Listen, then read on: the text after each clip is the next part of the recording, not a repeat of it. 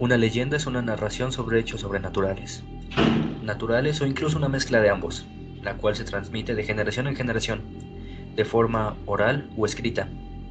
Se ubica en un tiempo y lugar similar al de los miembros de una comunidad, lo que aporta cierta verosimilitud al relato.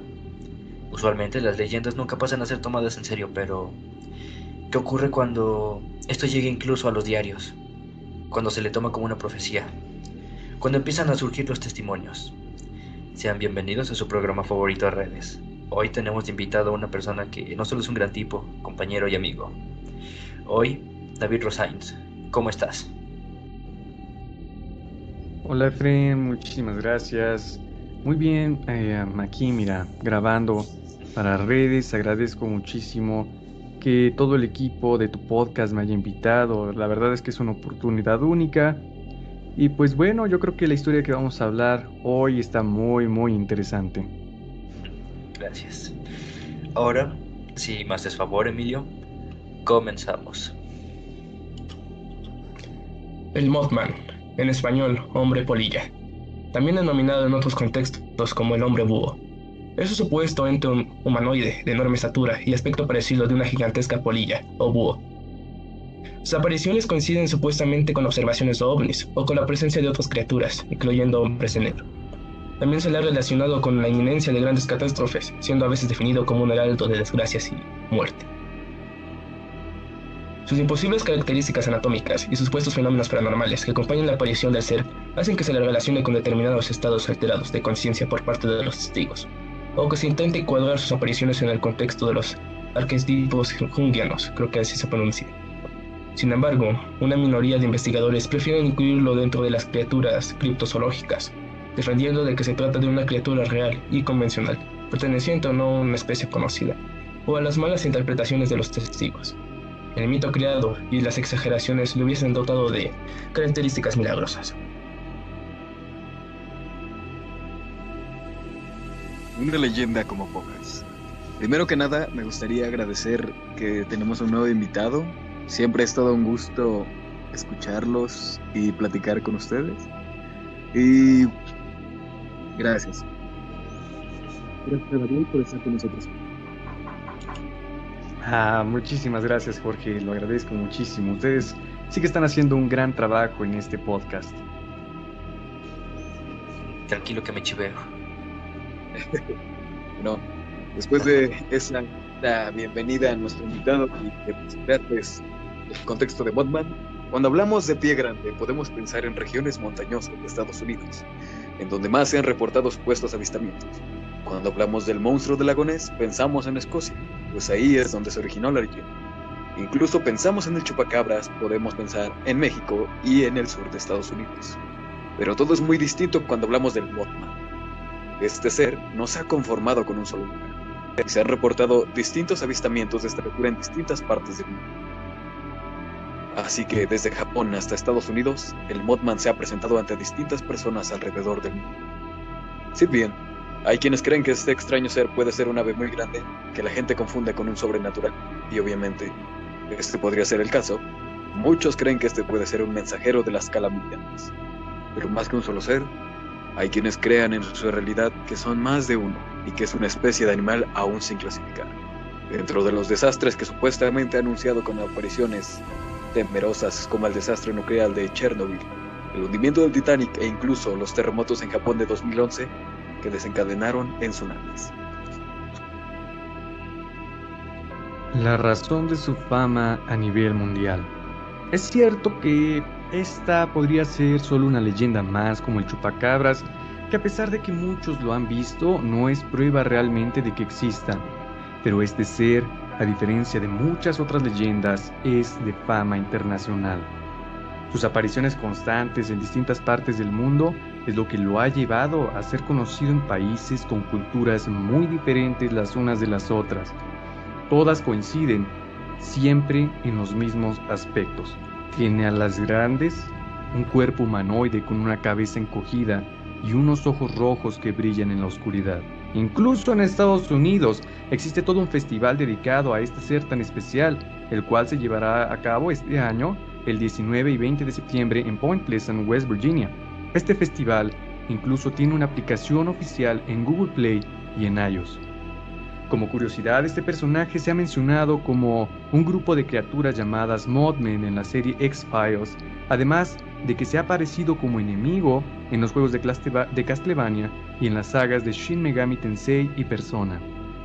Sumado a eso, también se puede ver en Fallout 76, pues este se desarrolla en West Virginia, lugar en donde se dice que inició la leyenda en 1966 y se cree que al igual que Pie Grande, este puede ser encontrado en el desierto de GTA San Andreas.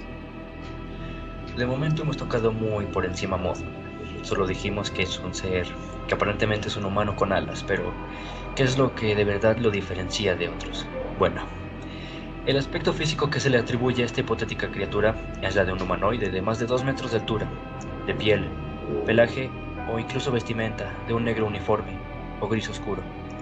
La presencia de dos enormes alas que algunos testigos han identificado alternativamente como una gran capa que cubre la espalda, brazos e incluso parte del rostro, y dos enormes y sobreacogedores ojos rojos, a los que se le atribuyen facultades hipnóticas, enmarcados en una cabeza poco definida, unida directamente al tronco, lo que daría al ser aspecto general de una gigantesca polilla, o incluso un búho. Repasemos un poco la historia de Mothman, ya que Afortunadamente tenemos nombres e incluso fechas.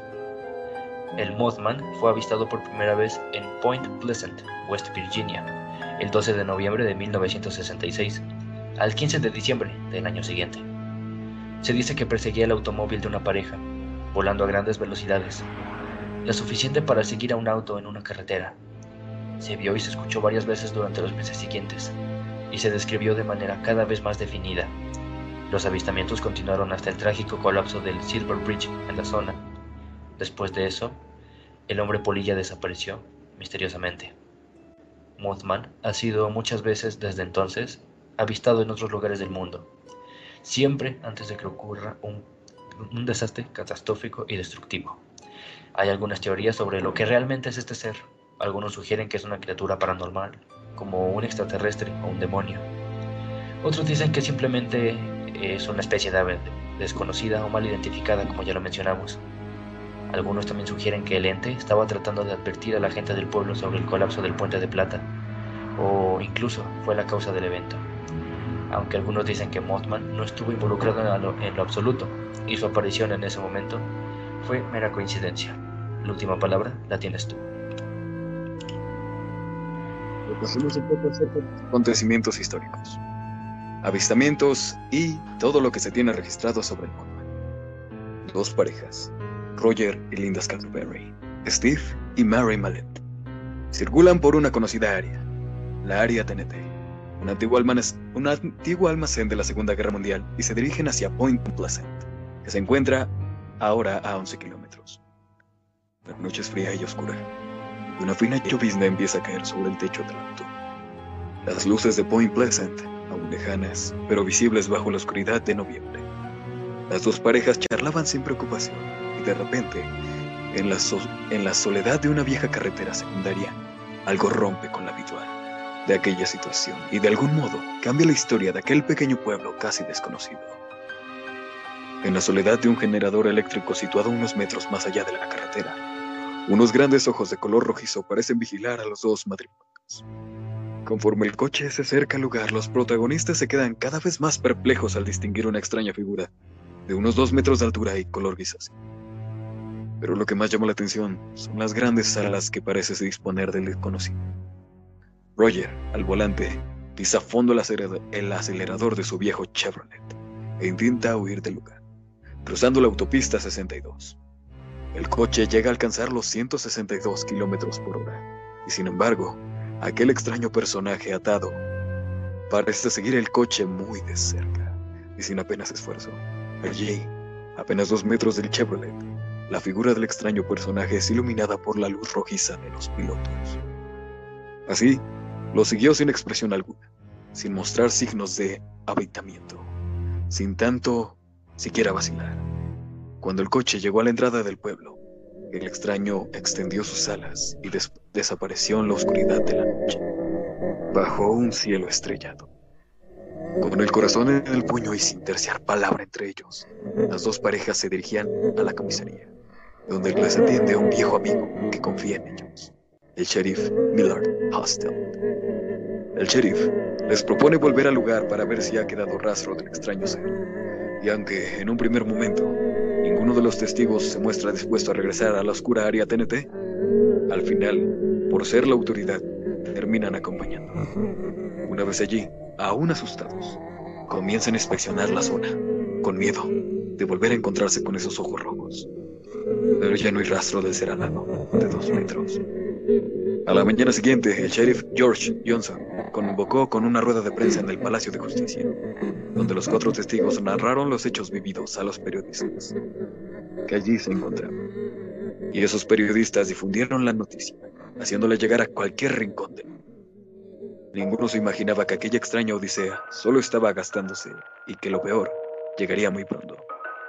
Linda Scarberry se trasladó poco tiempo después a casa de sus padres, ya que tenía miedo de vivir sola en aquel suelto.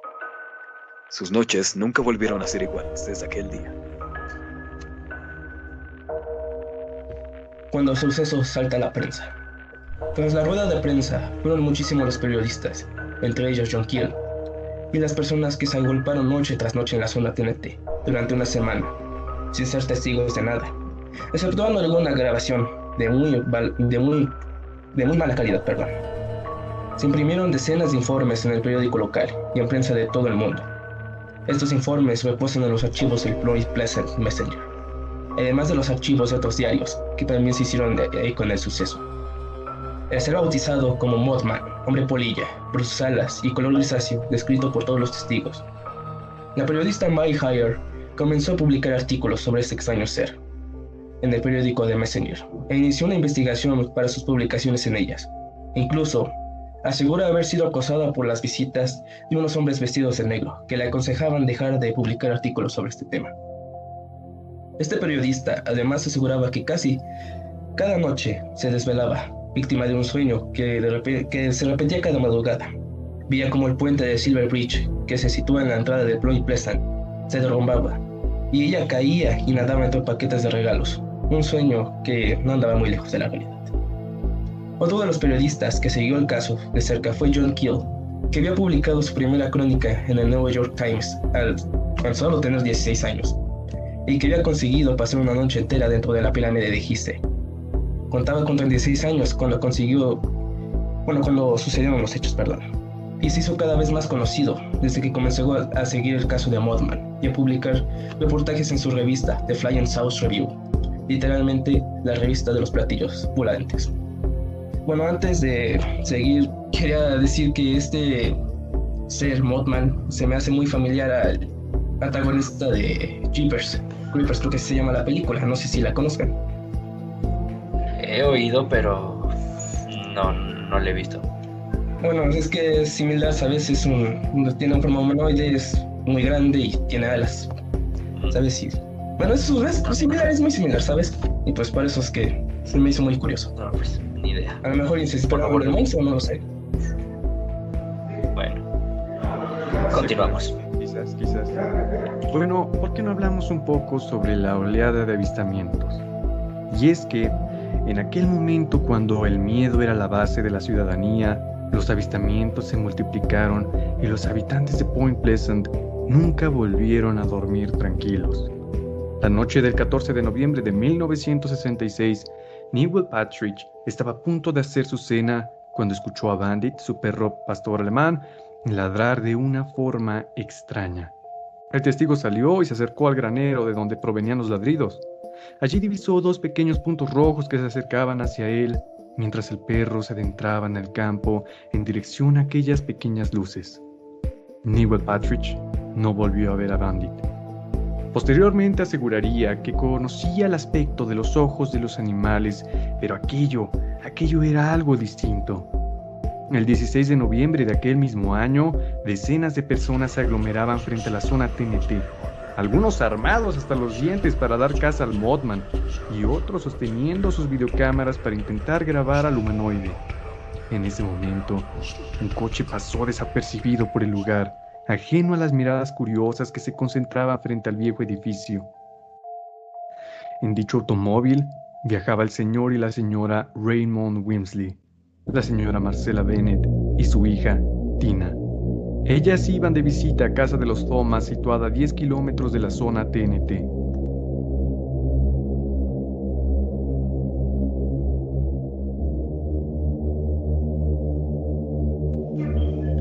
Um, ahí habrá que hacer un, proceso de edición, no importa.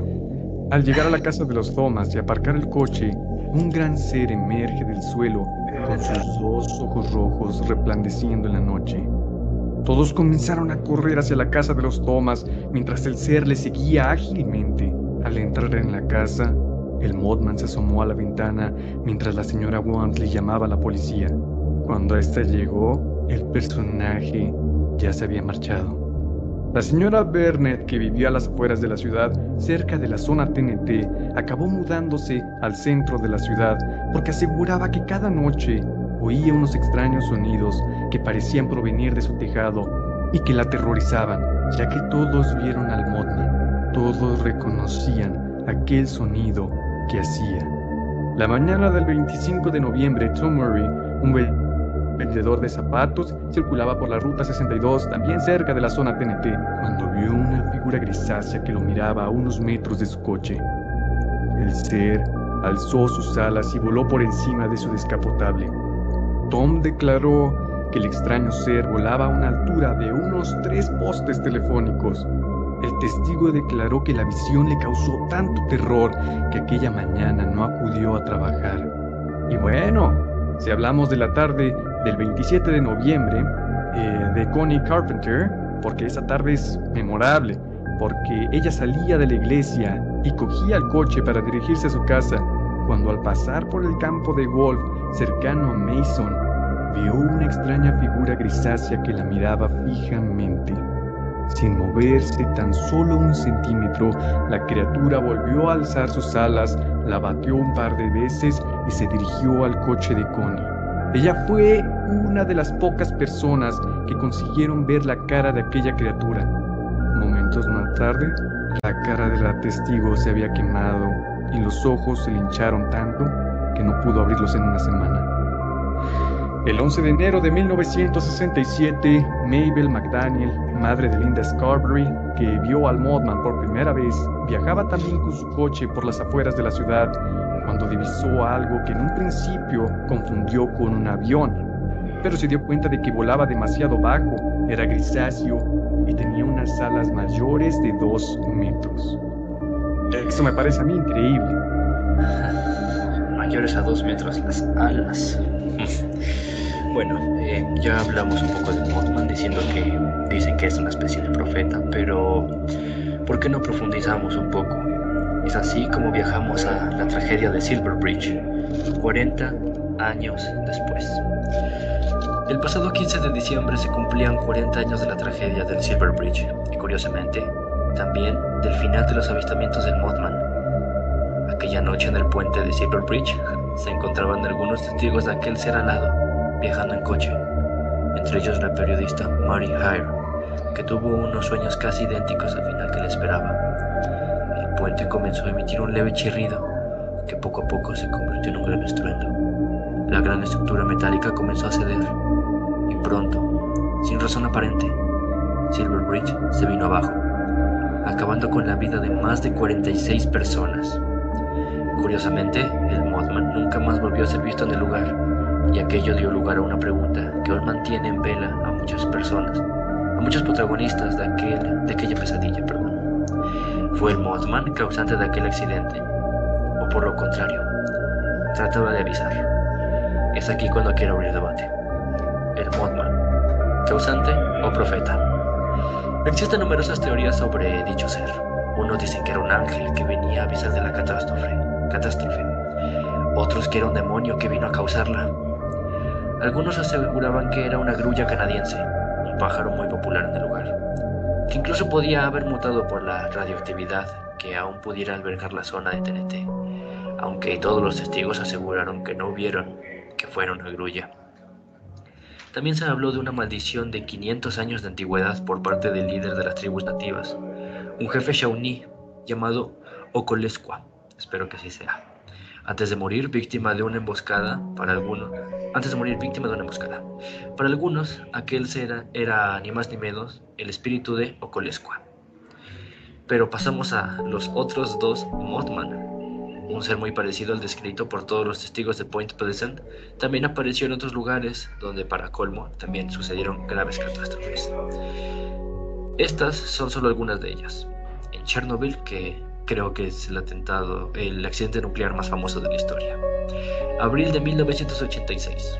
Una docena de trabajadores de una central eléctrica del sur de Ucrania aseguraba haber visto a un extraño personaje grisáceo, sin cabeza y de ojos rojos. Además, algunos de ellos tuvieron repetitivas pesadillas y otros recibieron extrañas llamadas. La mañana del 23, 26 de abril de 1986, la nuclear central de Chernobyl explotó al fallar el suministro de potencia del generador, acabando con la vida de 30 personas y posteriormente de otras 10 debido a la exposición a las radiaciones. El grafito del reactor continuó ardiendo durante nueve días, causando un gran daño radioactivo en la zona. Mientras los helicópteros trataban de acabar con el fuego, los trabajadores que presenciaron el incendio sobrevivieron a él miraban atónitos como un extraño personaje de unos 7 metros de altura sobrevolaba el humo del incendio. Hablando de otros lugares donde ha aparecido el Mothman, en China sucedió una grave catástrofe. El 19 de enero de 1926, cuando una de las presas más grandes del mundo, de Shannon Dam, se derrumbó arrojando más de 50 millones de litros de agua y acabando con la vida de 15.000 personas. La mayoría de los supervivientes aseguró haber visto al hombre dragón, que desapareció a las víctimas del lugar por los alrededores de la presa. El caso es que es difícil de contrastar, ya que la mayoría de registros periodísticos fueron destruidos cuando el régimen comunista subió al poder en China. En Chicago, en el año de 1951, se sucedía el primer terremoto de su historia. Todo el mundo estaba alarmado y nervioso. Varios días antes del terremoto, varios testigos que navegaban por el río de Michigan aseguraron haber visto un gran ser de color grisáceo que sobrevolaba los edificios de la gran ciudad. Los avistamientos se sucedieron hasta el 5 de mayo, día en que se sucedió el terremoto. Ese día, montones de personas aseguraron haber escuchado cómo alguien golpeaba las puertas de sus casas e incluso las de sus armarios. Yo les tengo otra, y es que en Alemania, la mañana del 10 de septiembre de 1978, unos trabajadores que debían realizar una misión en una mina de carbón de Friburgo se encontraron con la entrada de la mina tapada por un extraño ser con dos grandes alas extendidas. Ahora, eh, también me gustaría hablar sobre la historia de Cornualles, porque entre 1976 y 1978, media docena de testigos, en su mayoría niños o adolescentes, afirmaron haber visto en la región de Cornualles, Inglaterra, concretamente en las cercanías de la localidad de Maunan, una criatura prácticamente idéntica al Mothman, que identificaron como un búho peludo de tamaño monstruoso y unos ojos oblicuos y rojos. Se da la circunstancia de que las apariciones del llamado hombre búho de Cornualles coincidieran con el aumento de la actividad ovni en la zona, acumulándose los testigos de extrañas luces en la noche. Pero ojo, México nunca se puede quedar atrás. Chihuahua, en marzo de 2009, en la ciudad de Chihuahua, en el estado del mismo nombre, en México, fue visto por un joven y varias personas de la localidad. Narró que fue perseguido durante varios minutos mientras conducía su camioneta Liberty a gran velocidad, describiendo estos hechos a su familia y a las autoridades locales. Lograron crear un retrato robot. Su aparición causó revuelo. Casi un mes después, en México, estalló una pandemia de gripe A que causó la muerte de varias personas. No lo habrán visto en Wuhan, digo, con lo del COVID. Ah, mientras tanto, nuevamente en Chernobyl se habla un poco del desastre nuclear de Pripyat, ya que se dice que el hombre polilla fue visto en Georgia y alrededores de Ucrania. Se comenta que se antepone a estos hechos fatídicos. Bueno, pues ya que hablamos de México, ¿por qué no hablar de Santiago del Chile? Desde septiembre del 2013, Mothman ha sido avistado por varias personas en forma separada de la ciudad de Santiago de Chile. El primero en dar su testimonio fue un joven que se contactó con la matinal mañaneros de la red. Él junto a sus amigos observó el 29 de septiembre del 2013, a eso de las 20.30, una enigmática, una enigmática criatura de dos metros y de largas alas, sobrevolando el parque justamente en la céntrica comuna de la Providencia. Poco a poco se fueron descubriendo más casos de personas que aseguran haber visto al hombre polilla. En otras comunas, como Quinta Normal, iban Machea. Me llamó mi hermana, me dijo que se veía algo en el cielo. Fuimos a verlo y nos extrañó, porque parecía como un papel flotante grande en el aire. Era negro. Nos quedamos mirando harto rato, pero no era un papel, sino una especie de humano volador. Mariano, Mario Álvarez, vecino de la Bonachea. Chicago. Esta misteriosa criatura reapareció en Chicago, Estados Unidos, según informó el Daily Express en una publicación con fecha del 2 de mayo del 2017. Dos testigos, de manera independiente y en distintos lugares, vieron este misterioso ser en un periodo de cuatro horas. Los testigos afirmaron que el ser era similar a un inmenso búho, de 3 metros, con ojos brillantes. Algunos testigos también afirmaron que en poco tiempo pudieron ver un ovni de color negro, de color verde, perdón, en los cielos. En enero del 2018 se reportó que continuaban produciéndose avistamientos en Chicago, contabilizándose un total de 55 encuentros en dicha ciudad en 2017. Hablemos un poco de qué ha afectado el Mothman en la cultura y la literatura. El primer libro en abordar el tema fue El Puente de Plata, del escritor Gray Barker, publicado en 1970. Sería, sin embargo, popularizado cinco años después, a raíz del investigador John A. Keel su obra Las Profecías del Mothman, una novela basada en los hechos que fue llevada al cine en 2002, con el nombre de Mothman, la última profecía. El 26 de julio de 2015 se estrenó la serie de TV El Hombre Polilla, dirigida por el cineasta chihuahuense Sergio Carr, la cual fue inspirada en diversas apariciones del gigante humanoide en la ciudad de Pedro Meuqui, ubicada en la zona centro-sur del estado. El 14 de noviembre del 2018 se estrenó Fallout 76, un videojuego ambientado en Virginia Occidental, una Virginia post-apocalíptica del año 2102, en donde el hombre polilla se puede ver en encuentros aleatorios con él. Además, se puede encontrar al museo abandonado dedicado a su.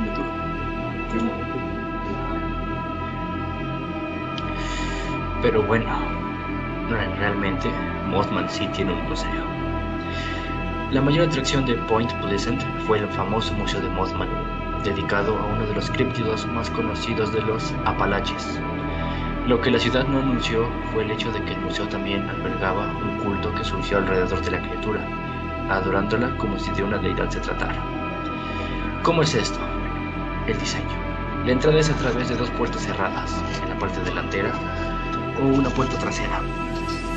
El primer piso consiste en el área principal del museo con carteles de Mothman en las paredes, vitrinas con varios artículos de desecho y un escritorio de servicio. También hay una estatua en miniatura del hombre polilla en, uno de las en una de las vitrinas de la ventana delantera. En la parte de atrás de la habitación hay, hay una puerta de baño cerrada con llave. Esta se puede desbloquear con la llave del baño ubicada en la casa con línea arriba de Winslow Brothers Auto Repair. Está en un escritorio a la derecha al ingresar. Un juego de llaves se encuentra en un lavabo a la derecha de las puertas, que se abren. Esto permite el acceso a unas escaleras a la luz de las velas que conducen a un sótano, detrás de una mampara de madera a la izquierda.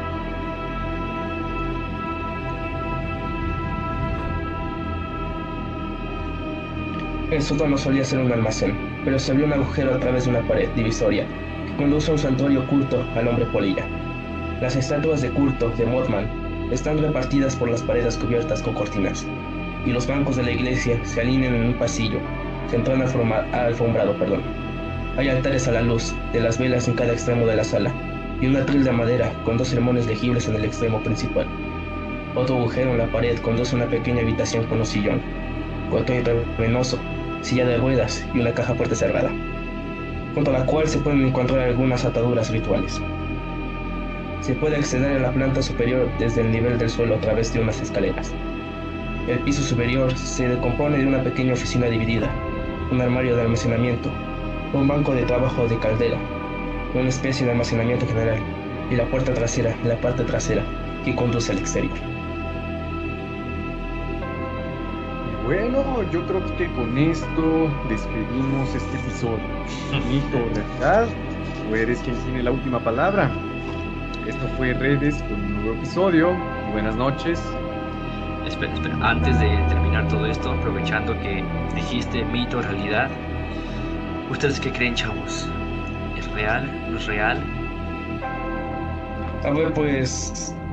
han- hay muchos avistamientos sobre esta criatura, ¿no? Así que. Puede que sea real, ¿no? Obviamente. Bueno, yo Todo no que sé. se tiene que confirmar, obviamente, pero. Mira, pienso que es demasiado famoso para ser real y también es demasiado famoso para ser falso. Exactamente eso es lo que pasa, o sea, no sabemos exactamente qué puede. Si es, si es real o es falso. Tú, David, Jorge, ¿qué, qué piensan del Mothman, de este hombre polilla?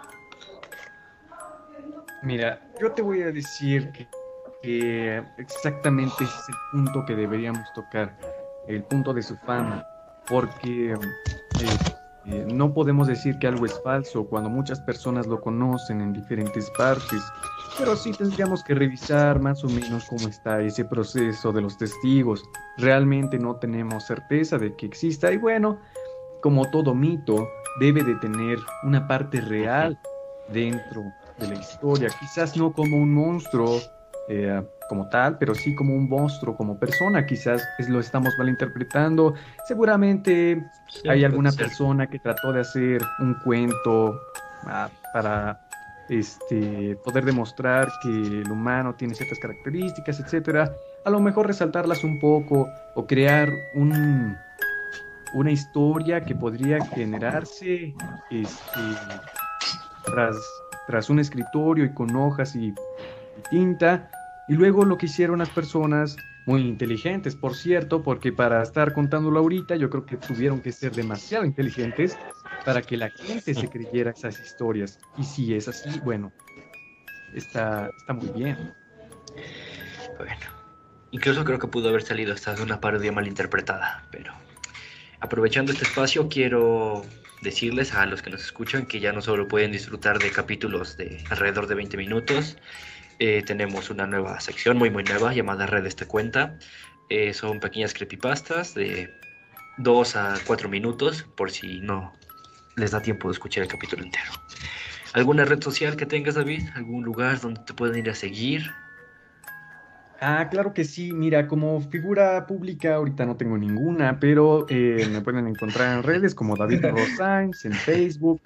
Este, aunque parezca risa, la verdad es que no, no considero, vaya, no tengo una página enfocada a esto de, este, De tu pues, persona. sí, sí, sí. Ah, Eh, sí, está pero perfecto. con mucho gusto pueden enviar sus solicitudes y Es que digo porque en lo- página personal. es que en los episodios pues dejamos ahí nuestro perfil de Instagram, además del invitado por si alguien gusta, ya sabes. Sí, sí, sí. ¿Algo más que quieran decir antes de por fin despedirnos? Pues nada especial, solamente decir que fue un honor compartir este tiempo contigo, David, y gracias por venir a nuestro podcast. Muchas gracias, gracias a todos ustedes, la verdad, y lo reitero, le estaba comentando a Yeseski cuando estábamos en los preparativos, eh, están trabajando muy bien, muy, muy bien, y agradezco muchísimo que me hayan invitado para este podcast. Es este, en especial esta historia del Mothman es muy, muy interesante, me atrapó la primera vez que Yeseski me mandó al guion, fue, fue muy inspirador para mí. Y yo creo que todos los participantes de este programa están haciendo algo, algo increíble. Me gusta la iniciativa, me gusta cuando las personas están tratando de mejorar, de cambiar, de incentivar algo. Y si esto incluye terror, perfecto. Habrá ciertas, este, ciertas personas que les guste este género y entonces van a entrar. Y, y yo creo que van por muy, muy buen camino. Muchas gracias. Gracias, David. Bueno, algo tú, Jorge, ya. ¿Nadie?